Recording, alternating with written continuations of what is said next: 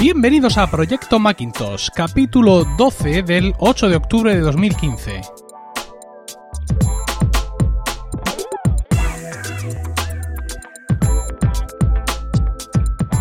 Muy buenas, mi nombre es Emilcar y esto es Proyecto Macintosh, el único podcast en español centrado exclusivamente en el Mac y en OS 10. Este podcast surge con la vocación de hablar solo del Mac, el ordenador en sí, su sistema operativo, sus aplicaciones, sus accesorios. Esto es para los locos, los inadaptados, los rebeldes, que en un momento dado decidimos pensar diferente y ostrar por otra manera de entender la informática. Esto es solo para los que tienen un Mac, nada de iPhones, iPads, relojes, coches, batidoras o cualquier otra cosa que pueda salir de Cupertino. Esto es para nosotros, los usuarios de Mac. Así que ahora, aquí y para ti, Uy, no. Así que aquí, y ahora, y para ti, comienza Proyecto Macintosh. Un episodio de Proyecto Macintosh que de manera experimental estoy emitiendo también en vivo a través de blab, eh, eh, no es que le vaya a poder hacer mucho caso a la retransmisión, de hecho ahora mismo me la estoy pasando a otro monitor. Eh, estarán ahí en el chat diciéndome cosas o cualquier historia, pero de momento no tengo la habilidad de poder atender varias cosas a la vez, con lo cual esta grabación, digamos para los que la estéis escuchando como, como es en podcast, pues no vais a notar apenas ninguna diferencia. Y lo que sí lamento es que los del chat se van a sentir un poco ignorados, pero ya digo que todavía no tengo la habilidad de hablar de, hacer las dos cosas a la vez, ¿no? De poder estar grabando el podcast, algo pensado en hacerse en diferido, pero al mismo tiempo atendiendo al vídeo y a la gente que entra y saludando, etcétera. Bueno, vamos con Proyecto Macintosh. Llevamos muchos episodios ya centrados en el capitán y sus muchas implicaciones en lo que respecta al comportamiento de ciertas aplicaciones, pero no debemos olvidar el hardware, sobre todo ahora que parece que vamos a tener movimientos. La gama de, escritorio lleva algún tiempo descuidada. El Mac Mini actual es de hace un año, con lo cual, pues quizá ahora en octubre eh, podríamos tener un nuevo Mac Mini, pero no sabemos qué pasa por la cabeza de, de Apple, ¿no? Quizá están esperando los nuevos procesadores de Intel, esta nueva generación llamada Skylake, pero que, bueno, aunque están, como siempre pasa con, con Intel, aunque están eh, anunciados desde este verano, al parecer, al parecer la, los, los, modelos que suele montar Apple en sus dispositivos no van a estar disponibles hasta principios de 2016. Os pongo ahí en las notas del programa un enlace a un artículo de Mac Rumors de principios de mes donde hablaban precisamente de esto. Sin embargo, por otro lado, en los últimos días tenemos rumores contradictorios, en este caso con respecto al iMac, ¿no? Eh, recordamos todos que tenemos un iMac 5K de 27 pulgadas, que es también de hace un año, de octubre de 2014, aunque sacaron una versión, digamos, con menos potencia, una versión low cost, dentro de lo que esto puede ser low cost, en, en mayo de este año. Pero todo indica que el martes 13 de octubre, o sea, no ahora dentro de poco, no, no, no, el martes 13 de octubre va a salir un nuevo iMac también con pantalla eh, retina, en este caso los iMac de 21,5 pulgadas con pantalla solo 4K, una miseria, y con una resolución de 4096 x 2304. Evidentemente son procesadores, eh, ordenadores que van a llevar los mismos procesadores o primos hermanos de los que llevan ahora, pero con, mejores gráficas. Eh, tendríamos más cosas en el apartado de, de, hardware pendiente, porque bueno, aunque el Mac Pro Ah, pues lleva otro rollo, por así decirlo. El Mac Pro no es un equipo que se deba actualizar o que se tenga que actualizar cada año porque su periodo de vida es de otra manera, está destinado a un usuario no de consumo, sino profesional, pero Apple tiene más hardware relacionado con el Mac al que debería atender. Yo no sé si debemos ya mm, de desistir de la idea de, de esperar un Apple Cinema Display 4K o 5K o las K que le quieran poner. No tengo claro hasta qué punto mm, esto es así, porque ah, ¿qué precio le pone? Yo quiero recordar cuando salió el iMac de 5K que mm, en muchos medios se decía que Apple está, te está vendiendo un monitor de 5K y de regalo va un ordenador. Porque al parecer todas las pantallas similares que se estaban vendiendo en el mercado en esos momentos tenían el mismo precio que todo el ordenador completo. Con lo cual, claro, si Apple quiere seguir manteniendo sus descomunales eh, eh, márgenes, ¿qué posibilidades tiene de sacar un monitor, solo un monitor 5K eh, o 4K que ya existen en, en el mercado, ¿no? Es decir, mm, creo que la gente va a optar más por esas soluciones de más o menos igual calidad o de igual calidad, por qué no decirlo, pero más baratas, ¿no? Porque quizá en el monitor sí podemos prescindir de ese, digamos, ah, de ese toque Apple, por decirlo de alguna manera, y centrarnos en las características, y es que es 4K, y punto. En ese sentido, pues yo no espero, eh, ya os digo, una renovación de la gama Cinema Display, pero es una opinión puramente personal basada exclusivamente en lo que me habéis escuchado hablar ahora mismo, pero sí espero el resto de accesorios. Es decir, espero un ratón y un trackpad y un nuevo teclado. ¿Por qué? Porque hay mucha tecnología que Apple ha creado alrededor de, estos dispositivos ups, y que ya podrían incorporar. Por ejemplo, un nuevo ratón y un nuevo trackpad podrían incorporar la tecnología Force Touch o ya mm, a lo loco 3D Touch. Aunque parece ser que el 3D Touch es algo, digamos, mm, para iOS y que en OS 10 nos vamos a quedar con Force Touch, pero algo de touch le pueden poner. Y luego tenemos que recordar otra cosa, y es que eh, ese MacBook con pantalla retina, ese nuevo ordenador que está ahí en medio con pantalla 12 pulgadas, eh, no solo trae el Force Touch en su trackpad, sino que trae un nuevo tipo de teclado, este teclado que se ha querido llamar como con las teclas de mariposa, ¿no? Es un teclado que es enervante, hay opiniones eh, distintas de la gente que lo ha usado, siempre choca mucho al principio. Hay algunos que dicen que es fantástico, esto tenía que haber salido mucho antes, qué maravilla. Eh, hay otros que no consiguen eh, adecuarse. Incluso he leído gente pues que en los 14 días o el plazo que da Apple Store lo han devuelto el ordenador por el teclado exclusivamente. Pero yo la verdad es que le tengo muchísimas ganas. Eh, yo lo, lo he ese teclado lo he probado en el Apple Store durante aproximadamente, podríamos, eh, sumando todo el tiempo, como unos tres minutos de duración. Esa es, esa es la calidad de mi opinión, pero la verdad es que me ha encantado, ¿no? Es, es muy enervante, es muy enervante. Mm, parece como que las notas se, se te caen, las notas, perdón, hablando de música, parece como que las letras se te caen de los dedos, ¿no? Que no tienes que hacer un mayor esfuerzo. Y estoy seguro que para los grandes, grandes tecleadores, es decir, aquellos, por ejemplo, pues como mi mujer, que su jornada laboral es teclear a lo loco demandas, escritos, respuestas, eh, todo este tipo de historias, pues puede significar un punto de irrupción importante. Es decir, yo para casa eh, puedo especular con un teclado de estos mariposa, pero quizá un profesional no se la debe de jugar, ¿no?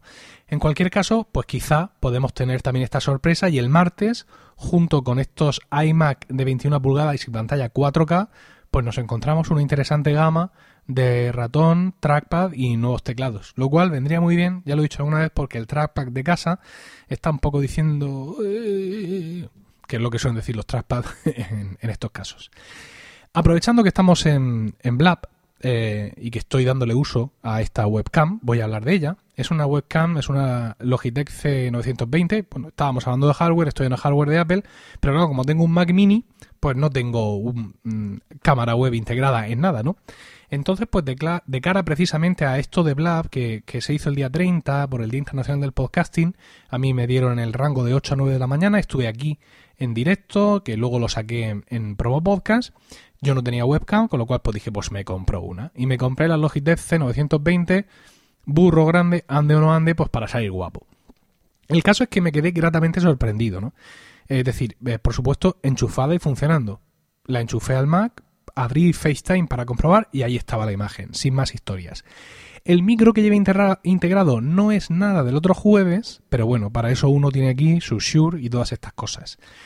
Eh, es una cámara que funciona muy bien, la he usado ya en otras conversaciones de Skype y otro tipo de historias, tiene una imagen eh, espectacular, aunque ahora mismo los que me estáis viendo en Blab o los que posteriormente me veáis en Blab quizá no podáis disfrutar de la calidad de la cámara porque Blab comprime, eh, estoy viendo ahora aquí en mi monitor, comprime la calidad de la imagen y me, deja así cuadradico, ¿no? A ver si lo puedo hacer cuadrado. Así, así. Esto es absurdo para los que estéis escuchando el podcast, pero los que estéis viendo el vídeo se estén divirtiendo mucho viendo a hacer el idiota.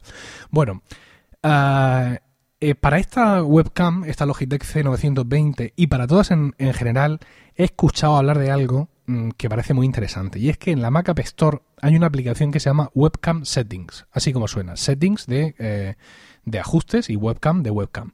Es una aplicación con un icono espantoso, así como con muchos colores horribles y con una especie de objetivo de webcam en medio, y cuesta 7,99. pero todo el mundo dice que es lo que le falta a cualquier webcam, incluso que te permite manejar características de tu webcam que con el software mm, por defecto, si es que lo instalas, no lo consigues. Eh, te permite pues crear todo tipo de presets para, pues yo que sé, sacar, mm, ajustar balance de blancos, ajustar saturación, eh, bueno, un todo tipo de diabluras, es, bastante eh, complejo. Simplemente, mira, voy a leer los dos mensajes, los dos comentarios de reseñas de clientes que hay aquí ahora mismo en, la Mac App Store. Para la versión actual, dice FRM, FRM OIT. Dice el 22 de mayo, yo tengo una webcam de Microsoft de 1080p de resolución, no me enfocaba a la perfección por defecto y con esta app lo he conseguido. Para la de iMac no creo que sea demasiado útil, pero para las demás muy útil. Otro señor, IBM 9000, también le da 5 estrellas, dice, tengo un Mac mini que evidentemente viene sin cámara ni micrófono, ahí está. Decidí comprarme una que me permitiera usar FaceTime de forma completa. Después de mirar, pedí una Logitech C525, prima hermana, prima pequeña de esta que yo tengo. La cámara es fantástica, pero no había forma de controlar determinados parámetros en OS 10, como la frecuencia de parpadeo, Flickr, que por defecto viene a 60 Hz, eh, USA, y para que funcione en Europa es necesario configurar a 50 Hz. Con Webcam Settings se tiene un control muy preciso de este y otros parámetros de la cámara, y se pueden cambiar en cualquier momento a tiempo real. Una gran herramienta. Yo cuando estuve... Eh, interferencia de audio... Ah, no lo sé. Me están diciendo por el chat de Blab que hay alguna interferencia de audio. No sabemos qué, cuál es el, problema. Ya me está pasando en otros podcasts. Lo siento, intentaré aislarlo. Os decía que cuando estuve buscando qué webcam comprar, eh, mucha gente que escribía en internet, en foros, etcétera, recomendaba que sí, que esta webcam, pero imprescindible para sacarle todo el provecho, usarla en combinación con webcams, con webcam settings. No sé si algunos de vosotros ya habéis probado esta, esta aplicación, este sistema de configuraciones. Pero yo, desde luego, de cara al próximo, eh, al próximo proyecto Macintosh sí lo quiero hacer. Ahora simplemente quería comentaros que la cámara, la verdad es que mm, sacada de la caja y pinchada es fantástica, pero que parece ser que no solo a esta cámara, sino otras muchas, con esta aplicación Webcam Settings se le pueden sacar eh, mucho partido. Y hablando de sacar partido, pues eh, OS 10, el capitán, tiene un montón de nuevas características a las que muchas aplicaciones le pueden sacar partido. Son muchas las que ya se están actualizando para poder eh, usar todo esto y hay otras pues que no, que no lo están haciendo. Y entre las que no lo están haciendo están las aplicaciones de Apple, las propias aplicaciones de Apple. Estoy hablando de Keynote, estoy hablando de Pages, estoy hablando de Numbers. Ninguna de estas eh, aplicaciones ha tenido una actualización recientemente. Eh, es más, iMovie para OS 10 no nos permite editar los vídeos a 4K que sacamos ahora con nuestros nuevos iPhones. Sí es cierto que iMovie para iOS se ha actualizado y te permite editar a 4K, pero yo estoy seguro que por muy grande que sea el iPhone 6S Plus, con una pantalla estupenda, lo de editar un vídeo en 4K como que casi que mejor lo hacemos en el, en el Mac, ¿no? Aunque no tengamos, o aunque no, o aunque sí tengamos pantalla 4K, como los que tienen los nuevos iMac, o quizá estos iMac que salgan en, en el martes. Digo yo que no estará pensando Apple que nos vamos a comprar Final Cut Pro 10 eh, ni cualquier otra aplicación profesional para editar en 4K los vídeos del iPhone. Todo esto es como un poco sospechoso. A eso le tenemos que añadir, por ejemplo, el problema que yo tengo o que he detectado con GarageBand. Y es que GarageBand te permite grabar tus proyectos en iCloud, pero en una carpeta que solo GarageBand es capaz de ver. Es decir, si tú entras a, iCloud Drive desde el Finder, no ves esa carpeta. Bueno, pues desde que estoy en el Capitán, GarageBand tampoco es capaz de ver esa carpeta.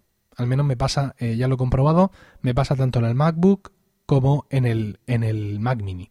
Es decir, yo le digo a GarageBand que quiero abrir un proyecto, pincho en la carpeta de iCloud Drive y en vez de aparecerme automáticamente mis proyectos de GarageBand, me aparecen las carpetas normales de iCloud Drive. Con lo cual todo eso sé que está ahí, porque ya he visto en las preferencias de iCloud Drive que hay un espacio ocupado por GarageBand, pero no puedo acceder a ello pensé yo, algo tocarán en iCloud para que esto funcione o actualizarán GarageBand. Pero no ha ocurrido ni una cosa ni otra. Me puse un poco de depre el otro día por Twitter y me recordaba, creo que era Emanuel del podcast In, que cuando salió Apple Music mencionaron GarageBand como uno de los recursos para que los grupos puedan, creo que era subir cosas a Apple Music o no recuerdo bien, y que no puede ser que GarageBand esté en el ajo de Apple Music y la vayan a discontinuar que era mi gran preocupación. Pero espérate, que vienen más sospechas. Y es que en la última keynote cuando estaban hablando del iPad Pro y de todo lo que hace y de esto y de lo, de lo más allá. Entonces, eh, creo que fue en ese momento cuando sacan un partner de aplicaciones de mm, productividad en la oficina, que era Microsoft. Y nos sale hablando de Microsoft Office. En vez de salir mostrando lo que Pages y Numbers y Keynote pueden hacer a pantalla partida, sale Microsoft, hablando de Microsoft Office. Es decir, miedo, pavor. Ahora mismo siento pavor, de verdad, de que en Cupertino se les haya pasado por la idea quitarse de en medio sus aplicaciones, tanto Pages como Numbers, como Keynote, como yo que sé, como GarageBand. Yo espero que realmente estén esperando, pues quizá a la salida ahora de este nuevo Mac, a el Capitán, eh, que es 10.11.1, que sabemos que va a ser una actualización que más o menos parece que viene pronto y que va a ser de, peso, porque es que no quiero ni pensar en la posibilidad de que realmente Apple se vaya a deshacer de estas aplicaciones, porque no son unas aplicaciones marginales, no es como Aperture, mal que me pese a mí porque yo la usaba, sino que son aplicaciones de, de, primera línea y, de, y, que, y que están en ahí en, la, en el, la Mac App Store y que son uno de los, de los motivos por los que hay switchers, es decir, es que tú con el Mac ya lo tienes todo gratuito, tienes ahí todo esto, tienes tu propio mm, procesador de texto, Keynote le da mil patadas, siempre se las ha dado a PowerPoint, por Dios. Miedo. En fin, en fin, bueno, vamos a no tocar el tema. Eh, no sé qué pase, que a base de tanto hablar, al final se, se, se convierta en realidad. Eh, quería comentaros una cosa acerca de una aplicación que estamos comentando hasta la saciedad aquí en Proyecto Macintosh, que es Clean Mac, que es una mi aplicación favorita para mantener limpio el, Mac. Eh, ellos han actualizado recientemente ya con versiones definitivas para que sean compatibles con em, con el capitán. La última versión es la 3.1.1 y hay una cosa que me preguntabais y que ahora ha cambiado. Antes, cuando tú le dabas a hacer la limpieza inteligente, es decir, venga, quiero limpiar esto, le das al botón limpiar, él se estaba ahí un rato pensando y en un momento dado te ofrecía todo lo que iba a limpiar y tú le dabas a limpiar y te lo limpiaba, ¿no? Pero me parece que en versiones anteriores la basura, lo que él llama basura de iTunes no venía incluido por defecto en el sistema. Vamos a ver qué basura de iTunes. Esto es importante. Yo ya le he dado aquí, estoy, tengo ahora mismo delante Clean My Mac, le he dado al botón, me dice que tiene 8 gigas para limpiarme y que y ahora me aparecen clics, ¿no? Porque por ejemplo, si yo no quisiera limpiar los adjuntos de mail, pues le quito el clic de la de mail y tengo aquí iTunes que me pone 1,31 gigas y me dice que son respaldos de dispositivos viejos de iOS, actualizaciones de iOS ya realizadas, copia de app guardadas en, de apps de iOS guardadas en tu Mac y descargas de iTunes fallidas. Es importante saber lo que está borrando, eh, lo que está borrando Clima y Mac aquí, porque lo que está borrando, como acaba de decir, son aplicaciones. Es decir, esas aplicaciones de tu iPhone que tú, por el motivo que sea, has descargado o has querido descargar dentro de eh, tu iTunes. Esto no te lo incluye por defecto. Es decir, ahora mismo eh, cuando yo le he dado, digamos, a calcular una limpieza automática, en la pantalla me dice que tengo 1,3 gigas, ¿no? Y si yo le doy a limpiar, eso es lo que me va a limpiar. Pero si miro a la izquierda, en la barra, en la barra de, iconos de la izquierda de Clima My Mac, me va a decir que yo realmente tengo para limpiar 5,94 gigas. Entonces tengo que hacer clic en el botón de iTunes y darle al botón de revisar archivos. Y ahí me va a decir, sí, efectivamente, te quiero borrar 1,3 gigas y eso es caché de iTunes y descargas fallidas. Pero, si tú me dices ven, tengo respaldos de dispositivos antiguos que ocupan 2,6 gigas y aplicaciones iOS por peso de 1,96 gigas. Esto le tienes que dar tú a caso hecho. Es decir, él no va a borrar estas cosas automáticamente. Aquí ahora mismo me está enseñando que tiene una copia de seguridad de mi iPad Air 2 de hace casi un mes, que ocupa 2,67 gigas, la marco, y que tengo descargadas en iTunes, aquí en local, 1,96 gigas que también voy a marcar ahora mismo para que los borre.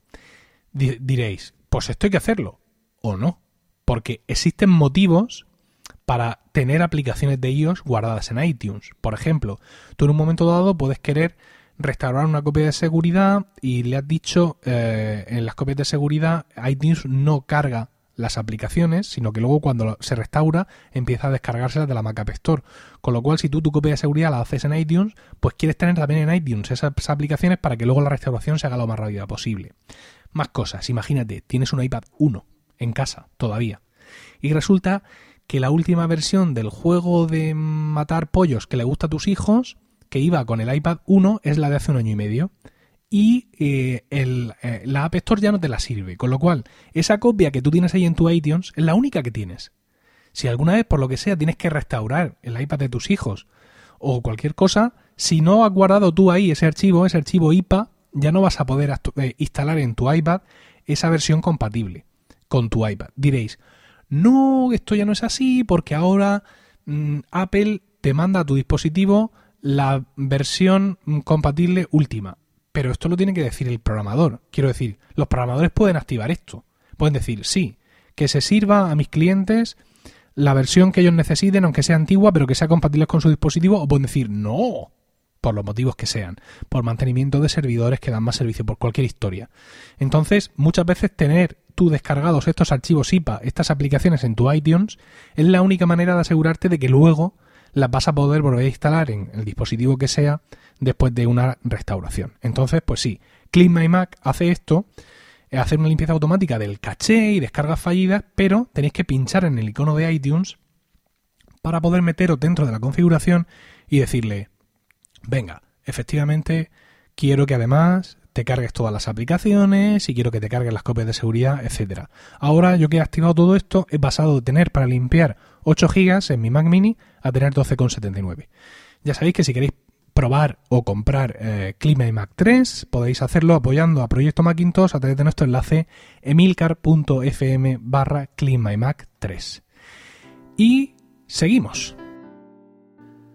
Hola, soy Emilio Cano de Proyecto Macintosh y como vosotros, queridos oyentes, no me estáis mandando audios contándome cuál fue vuestro primer Mac, dónde os lo comprasteis y todas aquellas experiencias, pues me veo obligado hoy en este número 12 a tener que grabar esto para separar la primera parte del podcast del final del mismo. Anda, no seáis así y enviadme vuestros audios. Continuamos ya en la recta final de este número 12 de Proyecto Macintosh con tres trucos, cosas, detalles. No me gusta llamarlo truco porque no soy ningún mago, quiero decir.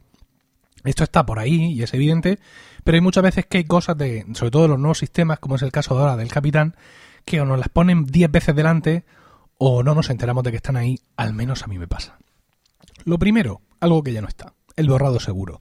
Tú antes te podías ir a la papelera y hacerle eh, a la papelera del sistema, quiero decir, que está abajo en el dock, y pulsando Alt, me parece que era con botón derecho, o bueno, de mil maneras podías decir vaciado seguro de la papelera.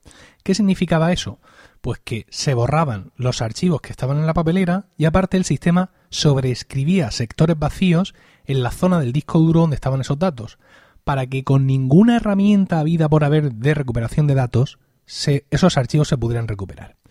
Apple ha quitado esto de OS 10 el capitán, porque dice que no está segura de cómo afecta esto o si funciona o no deja de funcionar con los actuales discos SSD.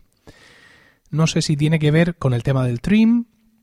Es cierto que andar sobreescribiendo sectores así a lo loco en discos SSD reduce mucho su, duración en el tiempo, te quiero decir la, la vida útil del disco, pero el caso es que ya no lo puedes hacer. ¿Qué pasa si por vuestro trabajo, por vuestras manías o porque os da la gana queréis borrar eh, queréis borrar, digamos, archivos de esta manera, borrar archivos de manera segura. Eh, tampoco lo podéis hacer desde la utilidad de discos, porque antes en la utilidad de discos tenía una opción que era eh, algo así como borrar el espacio vacío o alguna cosa así medio rara, que lo que hacía era precisamente eso, en todas las zonas vacías sobreescribir sectores en, blanco para asegurarse de que los datos de ahí se quedaban mm, sepultados. Ahora, evidentemente, desde la utilidad de discos, muy polémica en el Capitán, tampoco puedes hacer esto, pero sí os puedo decir que hay como media docena de aplicaciones que lo hacen. Eh, no, quiero hacerme demasiado pesado porque sé, que ya soy pesado. Mac lo hace, tiene una función que se llama trituradora donde tú arrastras ahí los archivos y te los destruye, es decir, te los borra, borraos, ¿no? No se van a la papelera y sobrescribe los sectores y completamente recuperables. Pero hay un montón de aplicaciones que se dedican a hacer esto exclusivamente o, entre otras cosas hacen también esto y que os permite hacer ese borrado, ¿no? Entonces, pues es simplemente un aviso a navegantes que esto ya no está, que desde el sistema ya no se puede hacer, pero que hay multitud de aplicaciones que todavía nos van a permitir hacer este borrado seguro, borrado definitivo de nuestros archivos. Más cosas sobre el capitán. Spotlight ahora es más listo, esto ya lo sabemos. Eh, ya le puedes preguntar más cosas. Por ejemplo, yo ahora mismo estoy poniendo tiempo en Murcia. Y directamente me dice muy nublado, probabilidad de lluvia 50%, qué lástima. 23 grados, ahora está nublado, la puesta de sol a las 7.37, bla, bla, bla, bla, bla, bla. Le puedes decir más cosas. Por ejemplo, puedes eh, decirle, voy a hacerlo otra vez. Le puedo decir, emails de Rocío de esta semana, por ejemplo. Y aquí me está sacando todos los emails, madre mía, que me ha enviado Rocío esta semana, que son bastantes más de los que yo me pensaba. Eh, mm, Apple en su página de presentación del capitán te anima mucho a hacer esto, a usa tu propio lenguaje, dice, por ejemplo, eh, la presentación del viernes, la hoja de cálculo de ayer, eh, y todo este tipo de cosas, ¿no? Además tenemos una nueva ventaja y es que eh, ahora la ventana de resultados de, Spotlight es redimensionable. Es decir, si yo veo emails de Rocío de esta semana y aquí hay un montón, ya no me tengo que, conformar con hacer scroll, sino que puedo coger la ventana de Spotlight, pincharla de una esquina y tirar hacia abajo o hacia los lados para hacerla más grande y poder ver mejor los resultados que me ofrece, como por ejemplo el contenido de esos emails aquí en el propio Spotlight, sin necesidad, insisto, de hacer scroll. Y la tercera cosa que quería comentaros, ah, sí, es lo de silenciar pestañas.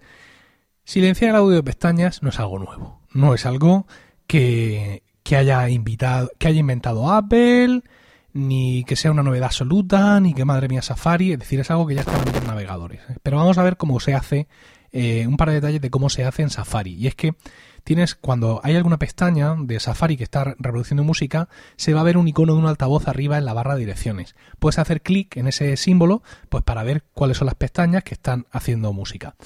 Y luego también puedes hacer un clic prolongado en el altavoz que aparece en, en, la pestaña que suena, ¿no? Tú imagínate que tienes tres pestañas o tienes dos pestañas y ves que hay sonido en dos, tú quieres escucharla de una pestaña, te vas a esa pestaña, le haces clic en el, en el icono del altavoz y entonces puedes decirle o bien cállate silencia esta pestaña o bien, súper útil, silencia todas las demás pestañas que solo te quiero escuchar a ti. Entonces, pues esto pues es, es muy interesante. En ocasiones todavía nos encontramos con blogs y páginas web que después tú le das, empieza a cargarse, te vas a otra cosa y de pronto empiezan a meter ahí un, cualquier historia, aunque también eh, OS 10 tiene funcionalidades para que lo que no estamos viendo también se bloquee, pero hay muchas situaciones en las que varias pestañas de Safari pueden sonar a la vez y esta opción, no ya la de mm, que se calle esta pestaña, que es más o menos evidente, sino la de que se callen todas las demás, pues puede ser, eh, puede ser realmente bastante útil. Y bueno, yo creo que ya está. Con esto hemos llegado al final de este episodio de Proyecto Macintosh. Muchísimas gracias por el tiempo que habéis dedicado a escucharme. Espero vuestros comentarios en emilcar.fm, por correo electrónico en proyectomacintosh.emilcar.fm o en Twitter al usuario Proyecto Mac. Un saludo a todos y recuerda. Never trust a computer you can't lift.